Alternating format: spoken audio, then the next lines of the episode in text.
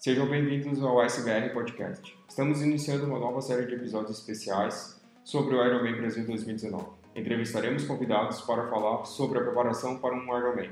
Entre os convidados estarão atletas profissionais amadores, organizadores e profissionais da saúde, como técnicos e nutricionistas. A ideia surgiu pois em 2019 eu farei minha primeira prova nessa distância.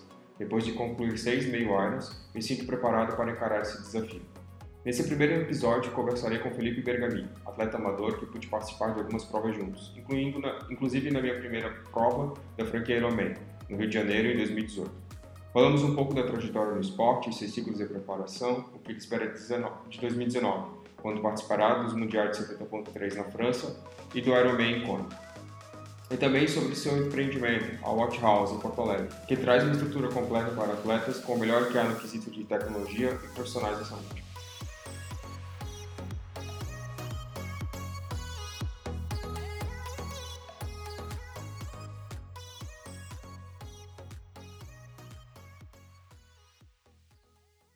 A ideia, Felipe, é entender assim do, da tua infância, né? Como é que tu surgiu é, do esporte? Você era praticante de esporte, não era?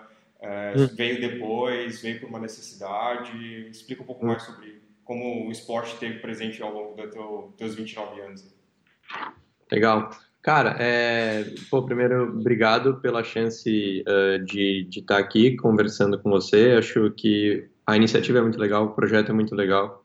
Uh, e, e, é uma honra fazer parte desse início, assim. Uh, e aí, para puxar o gancho e falar do, do, meu início no esporte, uh, eu acho que a minha família inteira, assim, principalmente por parte de pai, sempre teve muito envolvida com esporte. Meu pai sempre incentivou a gente a praticar esporte desde pequeno. Então, assim, desde dois, três anos de idade, aí já fazia natação, é, jogava bola, jogava tênis. E aí esses foram os três esportes que eu acabei seguindo um pouco mais, assim. Uh, a natação, até os meus 15 anos, uh, nadei competitivamente, né, pela, pelo, pelo colégio que eu nadava, mas era um colégio tinha uma equipe muito forte, então a gente participava dos campeonatos paulistas, campeonatos brasileiros, campeonatos regionais. Então ali até 14, 15 anos eu nadei competitivamente nadava costas principalmente, é, 100, 200 costas, mas era uma rotina bem de, de um atleta em formação, assim. Treinava uma ou duas vezes por dia, sempre, então em épocas pré-competição, mesmo sendo muito novo, a gente nadava duas vezes por dia. Então, isso acabou é, é me dando uma base né, de, de treinamento de disciplina muito forte e também construiu a base da minha natação, que até hoje é o, é o meu ponto forte dentro do triatlo. E aí é uma, uma história até engraçada, assim, né? Porque quando, quando eu tinha ali 14, 15, né? Que foi o momento que eu citei que foi a época até a qual eu pratiquei natação competitiva, é, eu demorei muito para me para crescer, né? Para entrar na puberdade, enfim. E aí essa virada de chave ali, né, da categoria até 14 anos para 14, 16, eu comecei a perder todas as provas. Então foi um, uma virada de chave assim para mim que eu mentalmente não soube sustentar, né? E psicologicamente me afetou muito assim, de ganhar tudo até os 12 anos, de ir para Campeonato Brasileiro e de ir para final em todas as em todas as competições que eu participava para de repente não conseguir nem classificar para as etapas finais ou para os principais campeonatos, porque eu parecia uma criança no bloco do lado dos outros caras, assim. E na natação isso, o porte físico influencia muito, né? Até a capacidade cardiorrespiratória muda muito. Uh, e aí eu não, não consegui sustentar isso e acabei largando.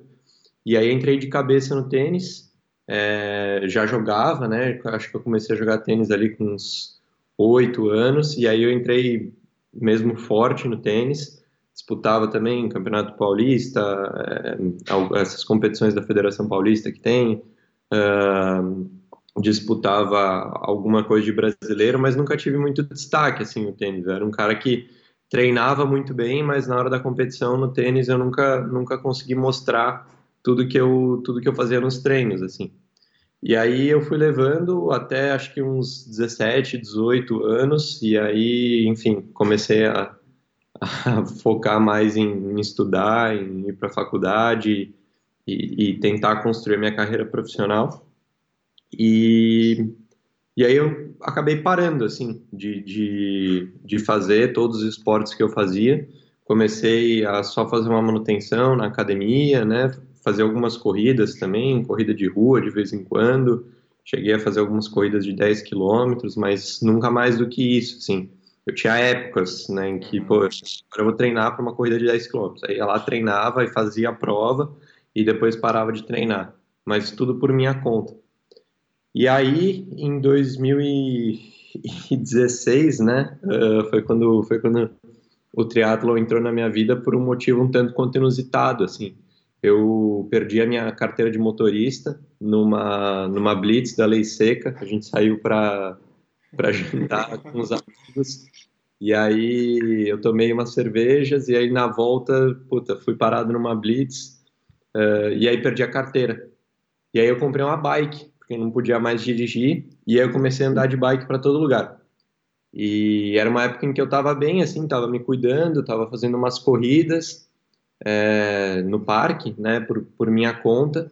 E aí comecei a andar de bike, muito assim, tipo, ia trabalhar de bike, voltava de bike, final de semana saía para pedalar na ciclovia e eu tinha uma bike fixa. É, então a, a, bike acabou me dando uma condição legal ali, assim, de, de força mesmo.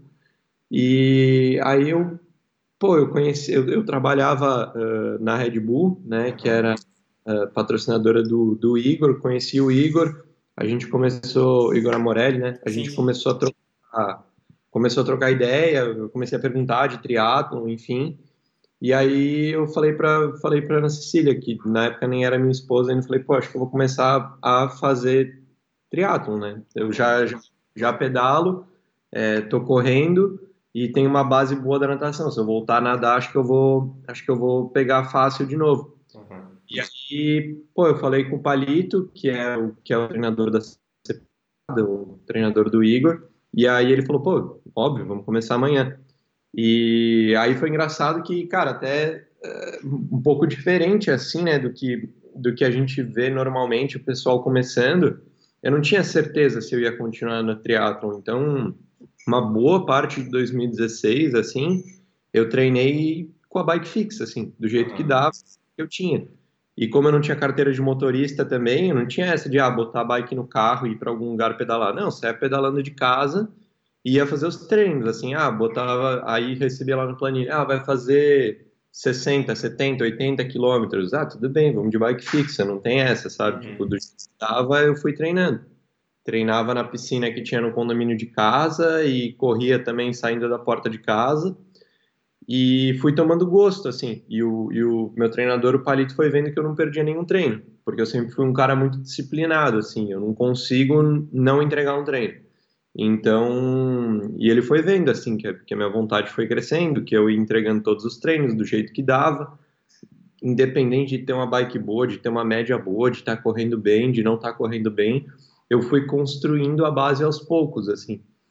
E aí, pô, quando eu vi que realmente eu estava gostando de treinar, né? Você vai vendo resultado na tua capacidade aeróbica, no teu corpo, isso vai mudando comecei a cuidar muito mais da minha alimentação, é, dos meus hábitos, assim, uh, e aí decidi entrar de cabeça, assim. Aí comprei uma bike uh, e comecei a, a, treinar um pouco mais forte. E aí em 2016 mesmo eu, eu comecei a competir. Essa foi a minha entrada, assim, de um jeito não muito sucinto, mas, mas esse foi o jeito como eu comecei. Não, bem interessante. É engraçado que a tua trajetória com a minha, em alguns em alguns aspectos são parecidos. Assim, eu também fiz natação desde muito moleque, desde pequeno eu fiz. Não cheguei a competir a, na, é, estadual ou mesmo campeonato nacional, mas nadei. E aí isso, quando eu fui para o também teve uma é, uma retomada, né? A memória acaba voltando. Eu não tenho uma natação tão boa assim, mas acaba voltando pelo menos para sair da água viva. É, e também comecei a pedalar com a fixa. É, eu comprei uma fixa justamente com o mesmo aspecto de trabalhar é, não tinha perdido a carteira, mas é, tinha, é. comprei uma fixa para pedalar, porque eu vi algumas pessoas em São Paulo que tinha e tal, achei uma filosofia legal. E é engraçado como a bike fixa te dá uma preparação é, que depois quando você vai para uma road, para uma mesmo uma TT, é, fica uma memória muscular bem interessante, assim, né? Por você não poder... É, acaba até a tua bike bastante forte, né? Pela, pelas provas que, que eu pude acompanhar. É, você sai bem na natação e a bike também é, é um ponto bem forte na tua, na, no teu aspecto do triatlo, assim. Eu também comecei a pedalar com a fixa, treinei algum tempo com ela depois que fui pro triatlo. E, e, depois eu acabei comprando uma road, depois comprei uma de TT. Mas é engraçado olhando a tua timeline no Instagram, assim, é justamente isso, assim, não, não tem uma, um caminho gradual que normalmente as pessoas vão para o triatlo, né? Que é começar a correr, corrida de rua, depois começa a fazer é, duatlo, depois vai para o triatlo. Tem uma curva assim em 2016 e aí é engraçado como o teu crescimento é ascendente no sentido de você começou e já to, começou a trazer bons resultados mesmo em 2016, 2017 ainda melhor, em 2018 aí conquistando vaga para o Mundial, que é bastante difícil. A gente estava até ano passado na mesma categoria e eu sei que tem bastante atleta nacionalmente bastante forte na nossa categoria, né? É, e é engraçado como foi bem ascendente, assim, e, e, e bem rápido, né? De, de, sair, de começar o triatlo. Acho que a primeira que você fez foi em Buenos Aires, não foi? Foi a primeira de 70.3, né? Eu fiz é. alguns antes, né? Uhum, é. Uhum, uhum. É, você fez, acho que Buenos Aires e logo depois você já conseguiu fazer boas provas aqui, né? Tanto no Challenge quanto em Alagoas e no Rio, que a gente foi a primeira prova que que eu pude estar junto contigo. Eu lembro que a gente uhum. nadou no sábado e aí eu falei, ah, vou, vou ver se eu consigo acompanhar esse cara. E na prova foi, você acha, você ficou em segundo, né? E eu fiquei em oitavo, nono, sei lá é, e, e, fizesse uma excelente prova, assim, tava muito quente naquele dia, eu lembro que tava, tava, tava aquele sol do Rio, assim. É, uhum. E falando um pouco da, da, da tua trajetória de indo por terceiro ano de triatlo, a questão de lesões, como é que você tem tem tido assim, tem tido lesão, não, trabalha com fortalecimento, o que você tenta fazer para prevenir? Cara, é, esse é o, o ponto menos glamuroso, assim, né, do, do triatlon. Eu tento nem, nem ficar expondo muito isso, eu acho, acho até um pouco chato, assim, o cara que tá sempre, sempre naquela, ah, voltando de lesão, voltando de uhum. lesão, voltando de lesão, porque para mim o, o, alto rendimento e, e, a lesão, eles caminham lado a lado, assim, e aí é uma linha muito tênue, né, entre, entre você estar tá muito bem e, e você se machucar. Uhum. É, e eu acho que se você acompanhar de perto a trajetória de qualquer atleta profissional, você vai ver que, que é isso que acontece. E para os amadores que buscam alto rendimento a todo custo, isso não é diferente.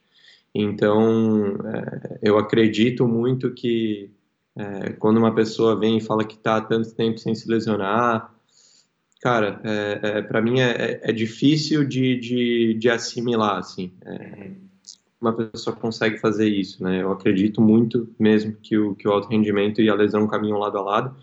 E você tem que ser muito inteligente para percorrer essa linha sem cair para o lado da lesão. É, eu tenho, tenho um histórico chato aí, né, de, de fraturas por estresse. Então, já tive nas duas tíbias.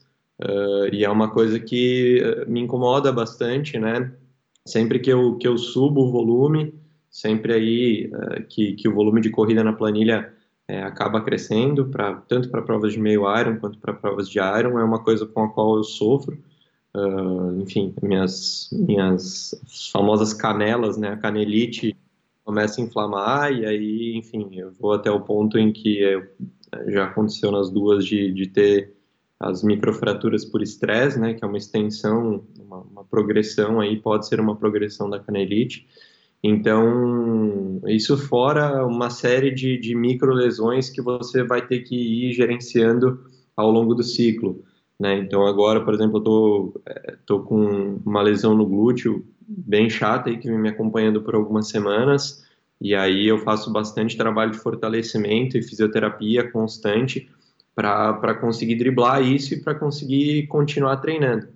E aí hoje eu tenho aí a sorte de, de ter uma estrutura é, a meu dispor para conseguir tratar isso e para conseguir fortalecer, né, que é a Vat House e a, e a Care Club aqui em Porto Alegre. Então eu posso fazer uma manutenção aí quase que diária de, de fisioterapia e também faço um trabalho de fortalecimento no mínimo duas vezes, chegando até a quatro vezes por semana é, na sala mesmo, com um trabalho de força, com um trabalho de potência, para né, preparar o meu aparelho musculoesquelético para a carga que, que eu vou tentar colocar. Então, é um trabalho constante, é, eu vejo como sendo tão importante quanto é, o, o, treino de triatlo, né, esse, esse trabalho de, de, recuperação na fisioterapia e também de fortalecimento na sala. Então, são coisas que eu trabalho bastante para conseguir me manter em movimento. Assim. É, esse é o meu principal objetivo, assim, é conseguir cumprir toda a planilha, porque eu sei que é isso que vai fazer a diferença nas provas. É, é eu tenho a opinião que a, quem busca, pelo menos, o mínimo de, de performance, né, mesmo que não, não esteja é, buscando as primeiras colocações, mas tem, tem a filosofia de buscar o melhor de si em cada prova, é, lidar com dores e lesões é, é, diário, assim, é difícil você não ter dor ou lesão durante um período, mas tem que ser inteligente o suficiente para saber o momento de parar, tratar e, e saber como lidar com aquilo para não agravar e te tirar por muito tempo do, do esporte, né? Então, essa, questão de dores é, é, bem natural, assim, faz parte tanto durante a preparação quanto em prova, é, a cabeça às vezes tem que mandar mais, você mandar a, cabeça ficar quieta e o corpo obedecer. É, na verdade, o, o, próprio processo de treinamento e evolução, ele é adaptação à carga e estresse, né? Então, você tem que provocar o estresse no seu corpo, né? E aí, a, toda a mágica do treinamento é você conseguir controlar esse controlar esse estresse e essas cargas e ir assimilando. Então, o corpo, ele sofre, ele sofre aí uma, uma deformação física, metabólica, e aí você regenera, tornando ele mais forte.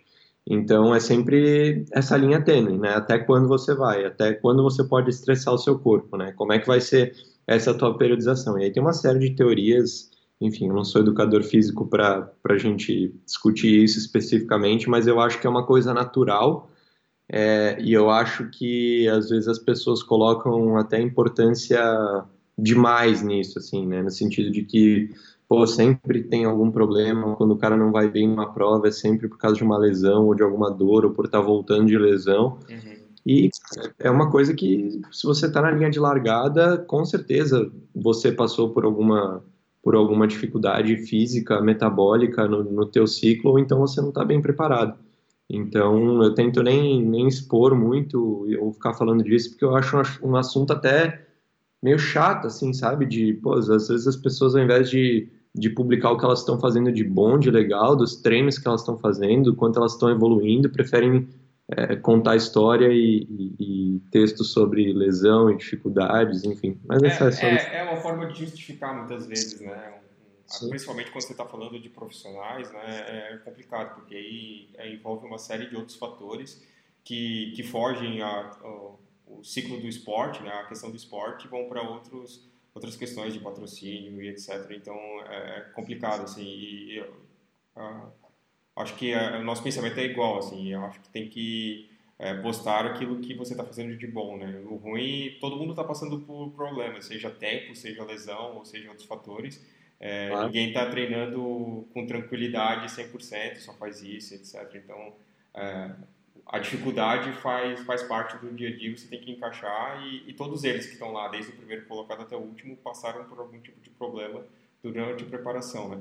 Falando um pouco de preparação, é, você falou aí, é, rapidamente sobre é, fortalecimento, né, que você tenta fazer e encaixar isso dentro do teu, do tua preparação do dia a dia. E aí, falando um pouco sobre isso, é, queria entender um pouco mais como é que tu lida com a tua preparação semanalmente, assim, é, como você divide seus treinos, é, não precisa chegar no, no âmbito de, de, treinamento diário mesmo, mas mais ou menos quantas vezes por semana você nada, você como que é a tua preparação do dia a dia, é, tanto para um ciclo de 70.3 como de um Ironman, né? e em qual estágio você está agora, imagino que você esteja é, treinando focado agora para Bariloche, é, uhum. mas isso meio que vai intersecção com o teu treinamento para o Ironman, né? já que imagino que o ciclo aí está é, tá próximo né, também do, do Iron do Brasil.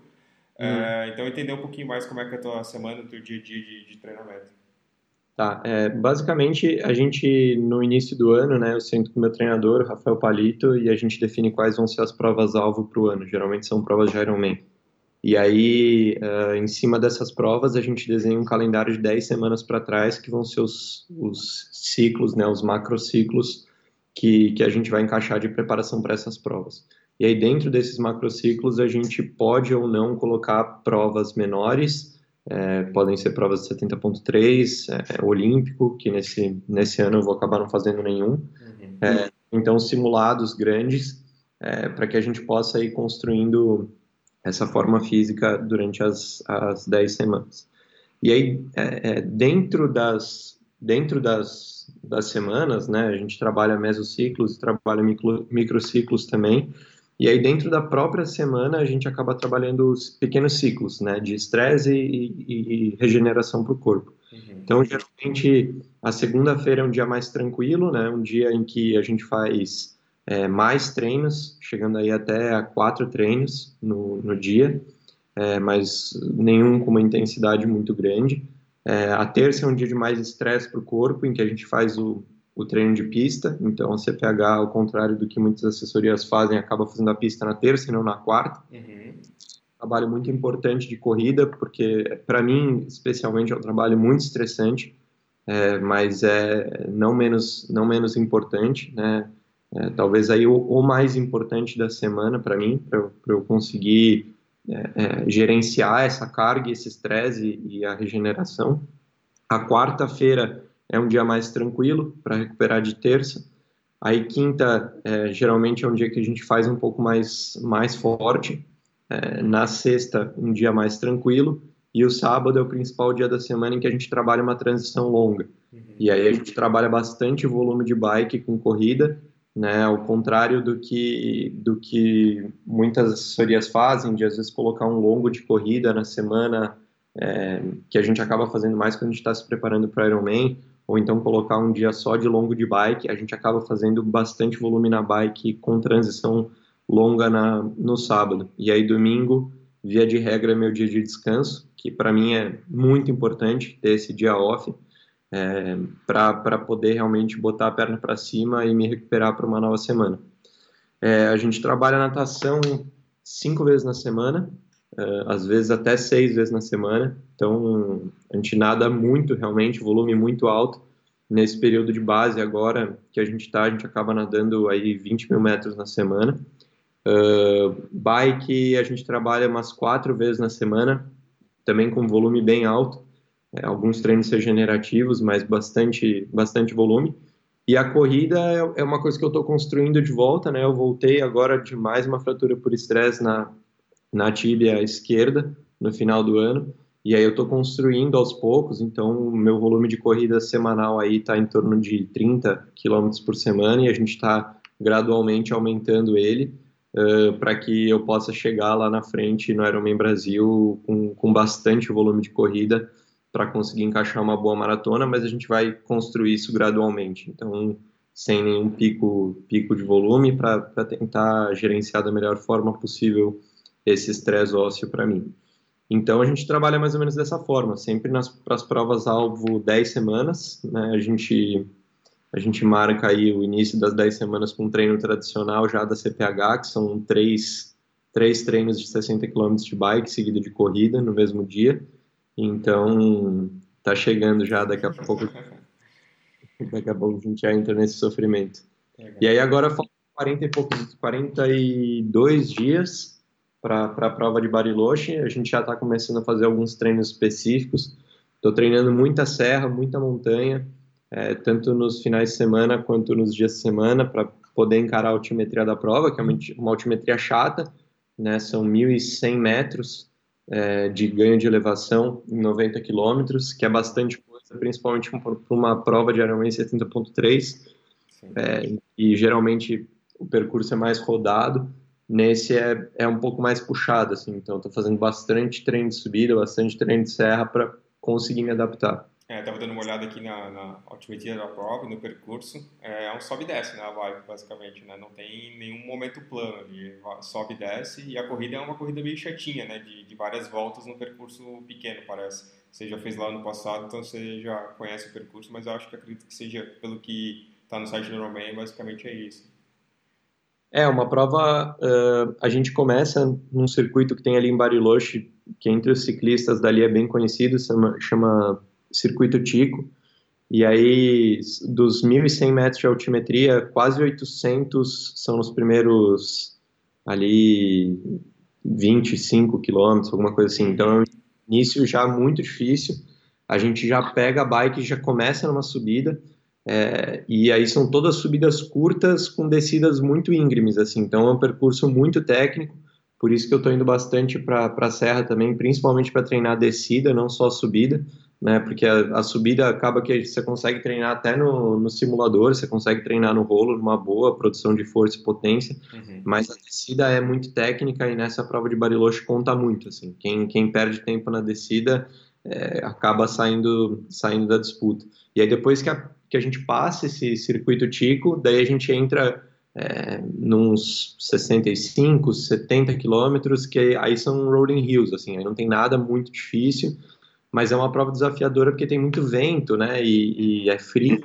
Então, no ano passado a gente nadou, a água estava 14 graus, e aí a gente saiu para pedalar, a temperatura ambiente era 11 graus com chuva, então foi uma prova que todo mundo sofreu muito com o frio. Uhum. É uma bem diferente do que a gente está acostumado no Brasil, né, de, de serem percursos mais rodados de bike é, e uma corrida plana. Lá a corrida tem subida, é, tem, tem um falso plano bem longo para correr, muito, muito vento, então é uma prova diferente, né? Aqui a gente está competir no calor, para mim são condições que favorecem mais, né? O, o, eu me dou bem no calor e acabo sofrendo um pouco mais no frio, mas eu acho que é bom também para a gente construir valências, assim, né, e não sair um pouquinho da zona de conforto, principalmente nesse início de temporada.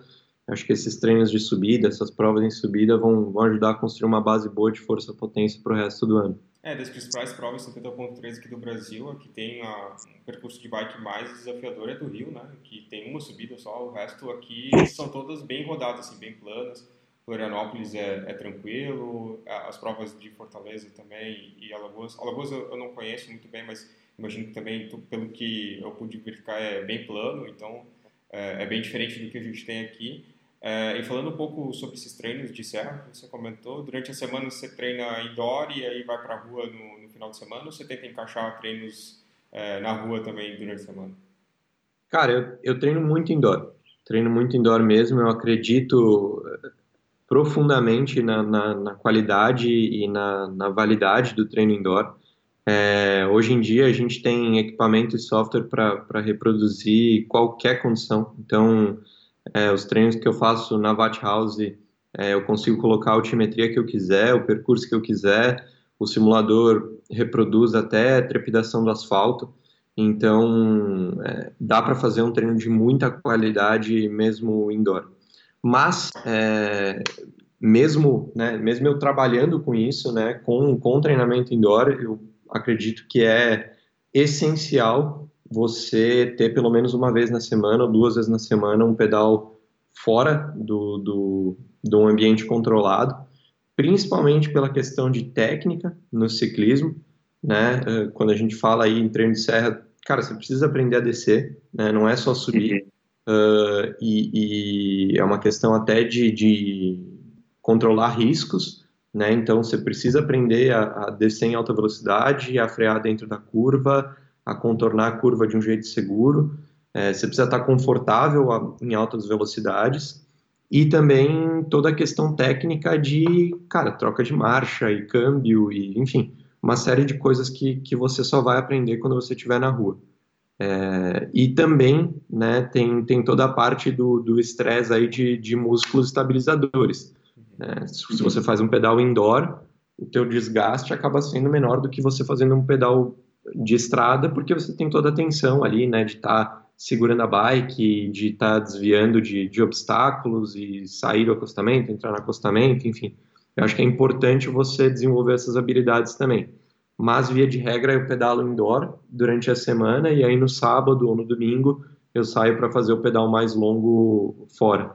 E aí eu vou me adaptando. Às vezes, se no sábado eu tenho que trabalhar, é, a gente tem algum evento, alguma coisa na Bat House, daí eu, eu faço um dos treinos da, da semana na rua, é, para tentar manter essa disciplina de, de, pelo menos uma vez na semana estar tá pedalando no asfalto. Oh, legal. Eu acho que, é, além dos pontos que você elencou, o pedal na rua e que é, parece também que acontece muito das pessoas do triatlo que acabam treinando muito indoor, até por N fatores, né, por ser mais prático, por realmente não ter tempo e pela segurança, né, até ontem aconteceu um evento, uma, uma tragédia em São Paulo, né, onde foi vários ciclistas foram atropelados por um ônibus, teve três mortes, três mortes, é, e, e, até você teve uma experiência, acho que foi ano passado, se não me engano, você sofreu um acidente logo próximo a uma prova, né?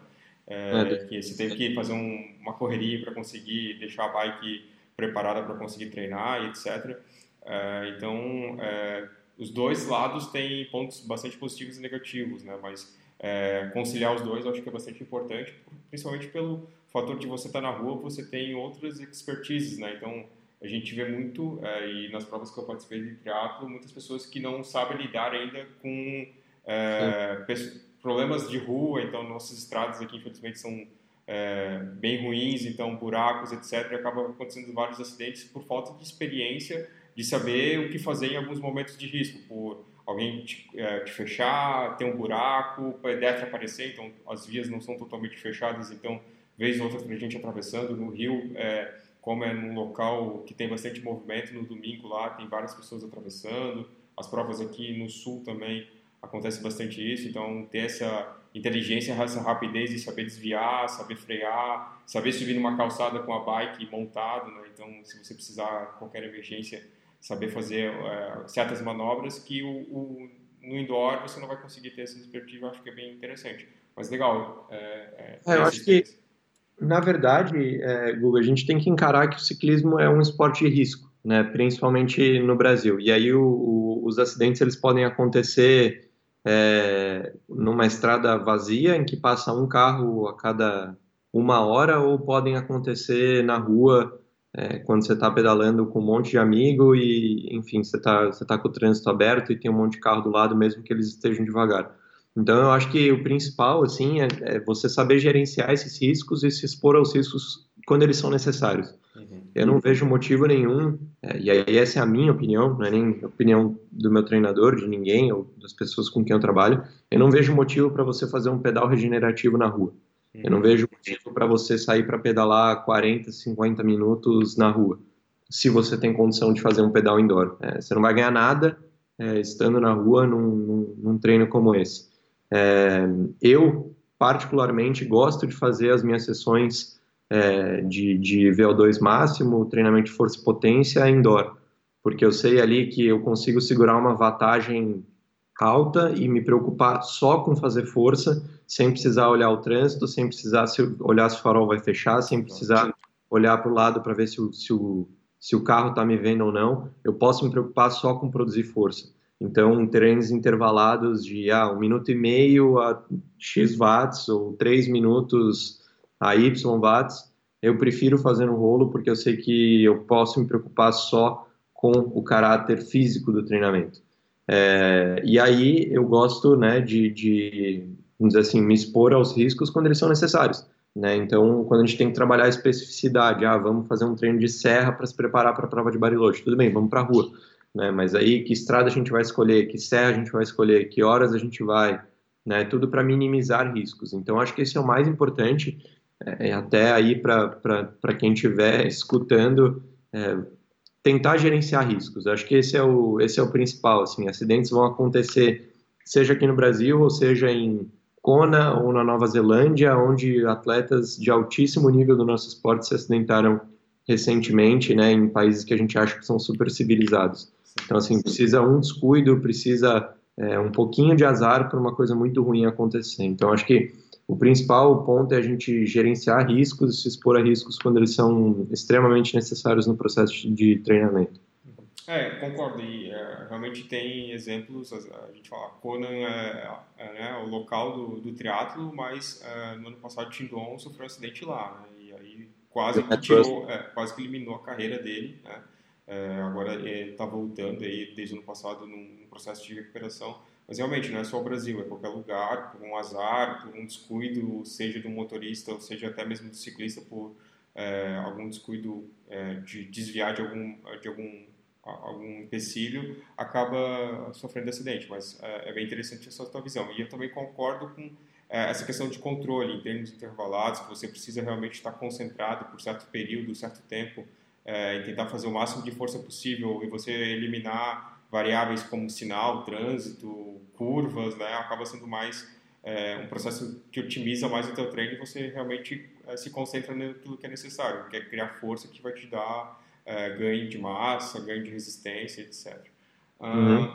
Agora, falando um pouco do, do, Mundial, né? ano passado você teve a oportunidade de para o Mundial de 70.3. Uh, como é que foi a experiência lá? Uh, o que, que você achou? Cara, é, experiência incrível é, de você estar tá no, no, epicentro né, do, do, do triatlon mundial, de você estar tá rodeado por atletas é, que você admira e acompanha e, enfim, idolatra. Então, esse esse ambiente, assim, né, de você estar tá na rua e ver ah, o Frodeno correndo, o Javier correndo, é, o Ali estar treinando, é, é incrível, assim, você vê os caras de perto e, e tá naquele, é, naquele burburinho ali, né, de onde está tudo acontecendo, eu acho que é, é muito legal. O fato de eles dividirem o Mundial de 70.3 a prova em dois, né, o Mundial feminino no sábado e o masculino no domingo também é interessante, porque nos deu a chance de assistir a prova feminina, né? Então todos é, os ídolos do esporte feminino ali a gente pode ver de perto, assim. Então, né? Sentar na calçada para esperar a Daniela Riff passar e ver ela correndo assim a um metro de distância de você é realmente impressionante, né? Você ter esse contato. É, e eu adoraria que todas as provas fossem assim, porque eu acho que dá muito mais importância para a prova feminina. É, eu acho muito legal, admiro tanto é, o esporte alto rendimento feminino quanto o masculino, então é, se dependesse de mim, se eu pudesse votar, eu votaria para que todos fossem assim, para pelo menos eu conseguir assistir a prova feminina. E aí fica aquele pontinho de frustração de você não conseguir assistir a masculina, né? Nem a nem nada. Então, eu depois tive a chance de assistir a prova é, do, do Mundial de 70.3 e acho que sem dúvidas, pelo que foi falado por vários caras que entendem muito de triatlon, foi uma das maiores provas de todos os tempos, né? considerando bem o Iron e Iron. Então fica aquele pontinho de frustração assim de, de não ter assistido por, por estar lá competindo. É, e aí com relação à competição, eu acho que é um, um tapa na cara, assim, você você ir para fora e, e se colocar é, na frente de, dos melhores do mundo, realmente. E, pô, a, quando você fala da categoria 25, 29 anos ali, você tem muitos caras que provavelmente vão se profissionalizar ainda, uhum. competindo. São, são caras novos e que ainda têm chance de se profissionalizar. Então, o nível é realmente muito alto. Né? Eu, é, eu costumo sair na frente na água, né? Ou no primeiro grupo, ou, enfim, primeiro ou segundo grupo da água, e lá já na, na água, assim, é, não deu para segurar o ritmo dos caras, assim. E no ciclismo, eu acho que foi é, onde me chamou mais atenção, assim, porque, enfim, eu saí para pedalar ali com um grupo de alguns, de alguns atletas alemães, né? Você consegue ver a nacionalidade do atleta ali pelo número. Uhum. E, cara, impressionante, assim, a gente foi até uma parte que tinha uns, uns rolling hills juntos, e aí quando chegou na subida e descida ali, não deu para não deu para acompanhar a loucura dos caras não, assim, de, de descer clipado a mais de 60 por hora, passando todo mundo é, e só gritando pro, pro pessoal sair da esquerda, né? Porque a nossa categoria foi uma das últimas a largar, então os caras estavam alucinados, assim, passando todo mundo e ali foi um momento que eu fiquei para trás, assim. E aí foi um choque de realidade, assim, do tipo, cara, tem, tem muito a evoluir ainda, não só no aspecto de é, preparação física, mas também de técnica, né, de, de ciclismo, os caras pedalam realmente muito. E aí na corrida, cara, quem não, quem não corre ali para um 20, um 23, está fora da disputa. Isso é isso é, é, fato, assim, quem corre, quem corre acima de, de um 24, né, que é, que é o 4 por 1, não, não tem chance no bolo ali, não. Uhum. É, e aí quem, quem for correr ali para um 3,50 vai ter que pedalar muito e nadar muito para ter uma chance de brigar por um top 10, assim. Então, realmente, o nível é muito mais alto do que, do que a gente tem aqui no Brasil, é, mas foi um choque de realidade legal, assim, que me fez querer treinar mais e me expor mais é, e competir em, em, provas mais e mais difíceis, porque eu acho que só assim a gente vai evoluir. Ah, legal. E esse ano tem duas, né? Tem 70.3 na França e temos Kona, né? O Templo do Ar. Então, acho que a expectativa está alta também para Kona. Eu acho que é o sonho de qualquer, qualquer pessoa que comece ou que esteja dentro do mundo do triatlo é um dia participar do Mundial, é, que é emblemático, né? E uma coisa que você falou que me chama atenção, que eu, que eu concordo bastante, é como o triatlo te permite você estar ao lado de um ídolo, assim, né? Então, aqui no Brasil a gente tem o Igor Amorelli como grande ídolo, pelo menos para mim é um, um dos grandes ídolos, que quando eu entrei no triatlo ele estava despontando, e você faz uma prova, por exemplo, Floripa, eu deixei a bike e passei por ele, assim, estava lá, deixei da bike dele, então como você tem essa proximidade que outros esportes não te permitem, né? Então, você está ao lado do seu ídolo, você da mesma forma é tratado pela organização da mesma forma, né? Então, lógico que eles têm algumas algumas questões especiais, mas é, é da mesma forma, do mesmo local, mesmos horários, então você poder conversar com ele é, próximo, eu pude em 2000 e 2017, quando ainda estava engatinhando no esporte, no, de conhecer um pouco mais, eu fui assistir o Ironman e ele estava lá, ele estava voltando de recuperação do acidente que ele teve. É, uhum. E aí ele acabou abandonando na prova. Ele estava lá com, com o mecânico que é meu conhecido e a gente pôde rapidamente trocar uma ideia. Assim, é bem interessante como pô, é um grande ídolo que, por exemplo, no futebol não teria oportunidade de trocar uma ideia, a não ser que eu caminhasse por vários contatos, né? Mas ele estava lá junto com todo mundo assistindo o resto da prova. Então é bastante interessante nisso, assim. Acho que foi 2016 ou 2017 que isso aconteceu. É, é mas por também é um ponto fora da curva, né? Porque é um cara que conversa com todo mundo, um cara super humilde, super simpático. Então acho que não dá para tomar ele como, é. como mas é um baita cara, um cara muito legal. Sim, sim. É, é, um grande ídolo para quem está no Brasil e acompanha o triatlo, né? Hoje em dia é, é o que desponta junto com o Thiago Vinhal também. Acho que são dois atletas que têm uh, que tem que ser colocados, a Pamela também, né, no feminino teve 2018 incrível com, é, com várias competições muito interessantes. É, uhum. Agora, para concluir, falando um pouquinho ainda de prova, 2018 a gente tem um calendário aí com, com alguns 70.3, é, tem Bariloche, que você mencionou, tem o TH3, acho que você vai fazer, né, de, de Caiobá, que é, acredito que seja preparatório para o Iron, é, e aí temos 70.3 de Maceió e depois os mundiais, né, de Inice, 70.3 e Kona é, do Ironman Full. Então, quais as expectativas aí para esse ano? O que você está esperando dessas provas? Cara, agora o primeiro semestre, para mim, vai ser um semestre para eu, eu arriscar mesmo. É, então, é um semestre que não vale, eu não vou competir valendo vaga nem nada disso. Então, é um semestre em que a gente vai testar muita coisa e principalmente testar intensidades e, e tentar andar o mais próximo possível da frente ou na frente uh, e, e, se arriscar. De verdade, vai ser um semestre para a gente se conhecer. Estamos indo para Bariloche de novo, que ano passado foi uma prova frustrante para mim, que eu não fui, não fui bem. É, então, estou indo para lá para arriscar, para tentar de tudo para andar bem, para andar na frente. Depois a TH3 é outra prova que a gente vai entrar para arriscar tudo, né?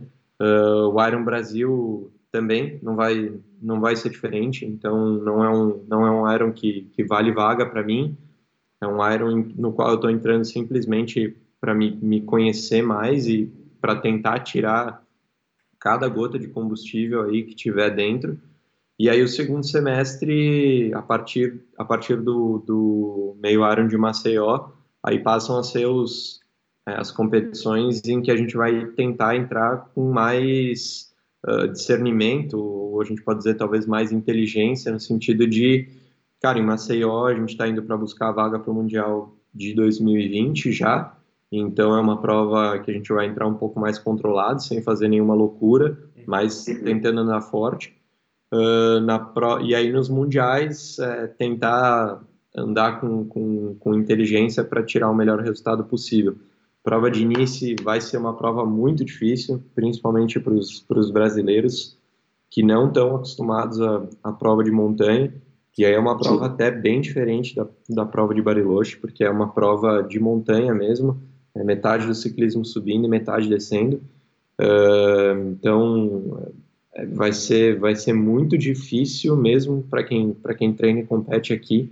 Uh, e aí o mundial do, do Ironman, né, no, no Havaí em outubro, vai ser o ponto em que a gente vai chegar na melhor forma física do ano, se tudo der certo, para tentar tirar a melhor performance nessa nessa estreia de mundial. Então, a ideia não é ir lá para curtir Kona, mas sim para fazer a melhor estreia possível e a melhor prova possível ali dentro das condições. Ah, legal. É, é, realmente, início França vai ser prova etapa europeia, né? É, é não é as nossas, é. as nossas micro serrinhas que a gente tem aqui, que a galera fala que é serra, mas comparado à Europa é, é muito, muito inferior, né? Não, não se compara. É... Vai ser muito duro, com certeza. Sim, é, e é difícil para a gente conseguir treinar para provas nesse sentido, porque aqui, por mais que você tente subir as séries que a gente tem aqui, não vai, não vai refletir, é, principalmente porque os atletas vão estar treinando no ambiente que é próximo ao que vai ser a prova efetivamente, né, de, de montanha mesmo. Então, e toda a musculatura que você tem desprende para ganhar leva muito tempo também para conseguir ser bom em montanha, né? Então é difícil.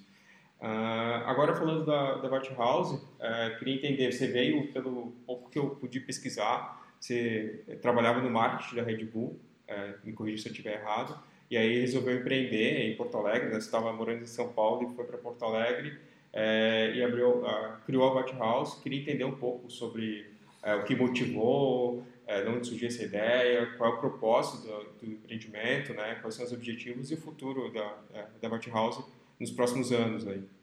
Legal. É, cara, eu, eu, trabalhava realmente com, com marketing é, há bastante tempo e eu sempre tive a ideia de, de ter o meu negócio voltado para o esporte.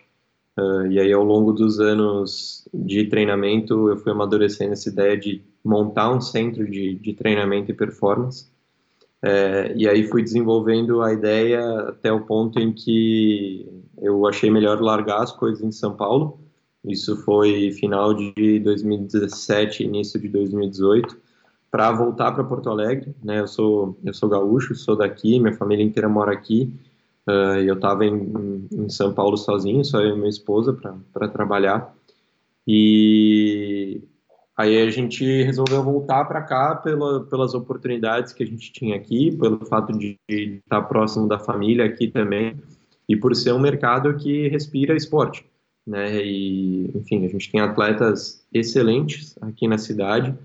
É, me arrisco a dizer que a gente tem o melhor triatleta é, amador do Brasil aqui, é, tanto na distância Iron quanto na distância de meio Iron. A gente tem os dois aqui, fora uma série de atletas de altíssimo nível.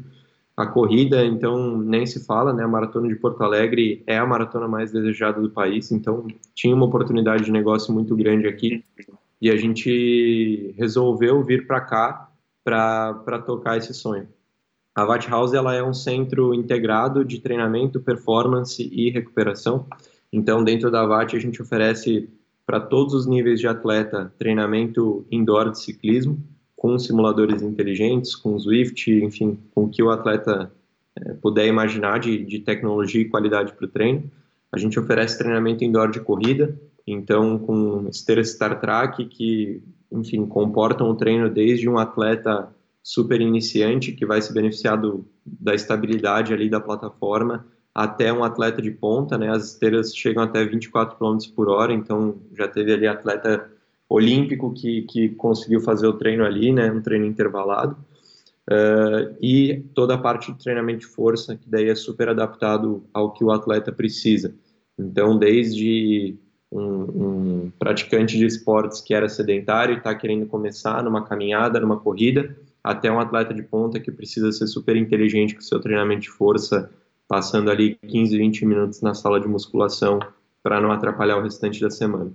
E aí dentro da VAT, é, a gente tem uma unidade completa da Care Club, né, que é uma, uma, uma clínica que a gente está trazendo de São Paulo, está né, tá se expandindo pelo Brasil, então esse ano inauguramos Rio de Janeiro, é, Piracicaba, Recife, já tem duas unidades em São Paulo e aí agora Porto Alegre também. E aí dentro da Care Club a gente oferece serviços de fisioterapia esportiva, de recovery, né? Então toda a parte ali de crioterapia, imersão, compressão, é, além de massoterapia, nutrição esportiva, medicina do esporte. Então a gente tem toda essa parte médica de saúde também funcionando dentro da Vat House.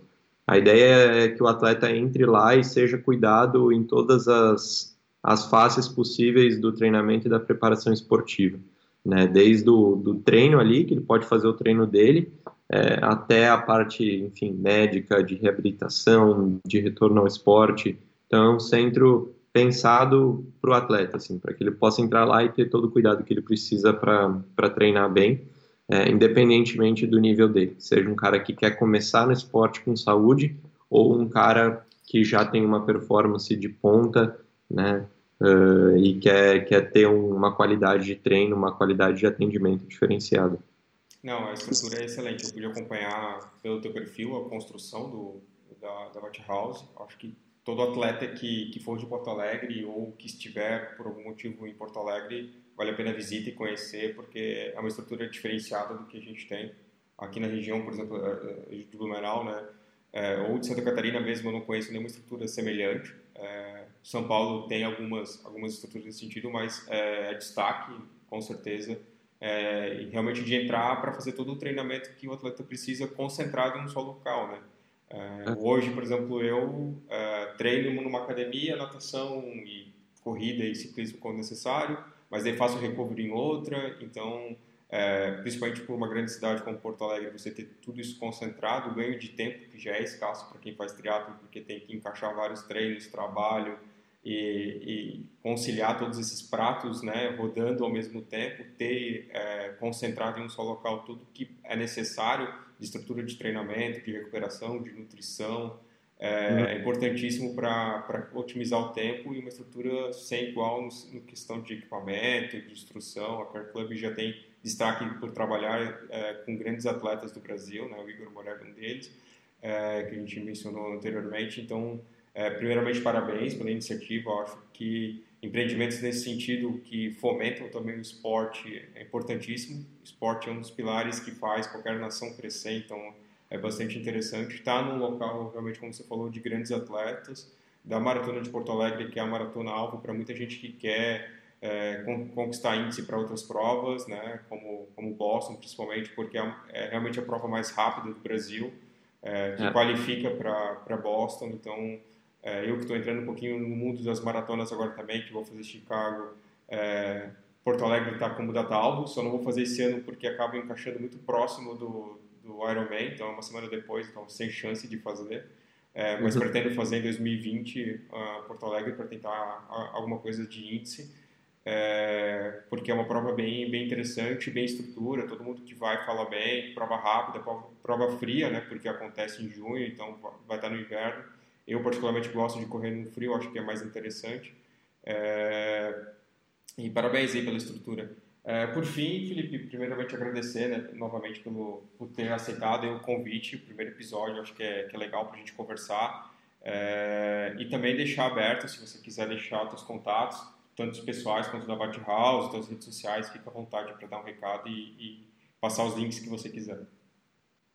Pô, legal, obrigado pela oportunidade, é, parabéns pela iniciativa, é, espero que, que eu tenha contribuído aí para esse início de, de programa e que o, que o podcast tenha uma, uma trajetória de sucesso.